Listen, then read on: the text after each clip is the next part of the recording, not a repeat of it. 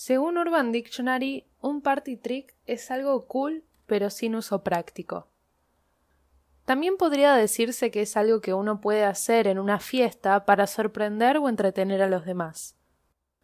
Para mí es un poco una mezcla de esas dos cosas. Un party trick puede ser una acción o un hashtag dato que sirve para generar conversación en una fiesta o reunión donde estás sola o nadie está hablando un algo que te salva las papas y ayuda a cortar la densidad de un ambiente incómodo.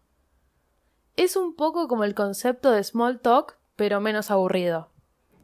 En vez de acercarte a alguien sosteniendo tu vaso de bebida y decirle Che, tremenda la humedad que hay.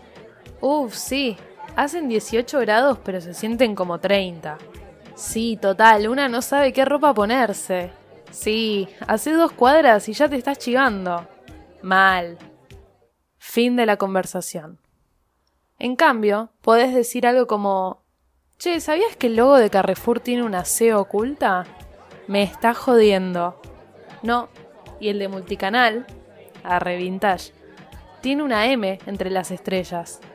¡Wow! No lo puedo creer. ¿Ves la diferencia? Porque además, así tenés más chances de que la conversación siga por otros caminos. En fin, este podcast es un poco un party trick. Contenido sin uso práctico. Ah, pero qué de risas, ¿eh?